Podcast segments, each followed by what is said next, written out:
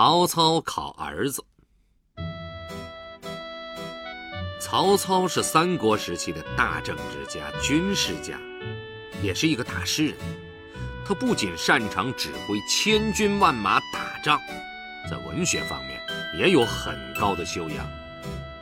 曹操经常写诗来抒发自己的感情和志向。空闲的时候，他还喜欢玩猜谜的游戏。曹操有两个儿子，一个叫曹丕，一个叫曹植。有一年秋天，曹操带着两个儿子骑着马到郊外去打猎。曹操想，两个儿子读书都很用功，就是不知道哪个儿子更聪明一些。我不妨让他们来猜谜，考考他们吧。曹操一抬头。看见有两只燕子从眼前飞过，就用马鞭指着燕子问儿子：“你们看，刚才飞过去的是什么？”两个儿子异口同声地说：“是两只燕子。”曹操点点头，即兴吟出了一首诗：“一对燕子绕天飞，一只瘦来一只肥。”一年四季来一次，一个月里来三回。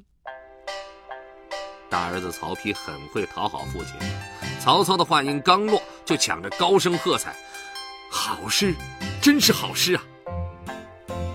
曹操不动声色地说：“先别忙着说好，这首诗实际上是一个字谜，我要考考你们，看谁先猜出这是哪个字。”那才是好呢。大儿子曹丕嫉妒心很重，他生怕被弟弟抢先猜出，就抢着说：“让我先猜。”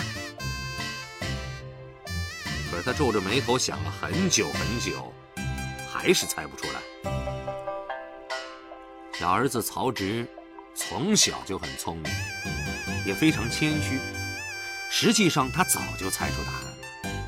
看见哥哥实在猜不出，他才对曹操说：“父亲，让我来试试吧。”他跳下马背，用马鞭在地上写了一个字。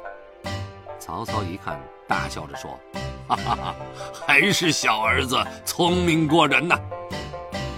曹丕呢，红着个脸，气呼呼地走开了。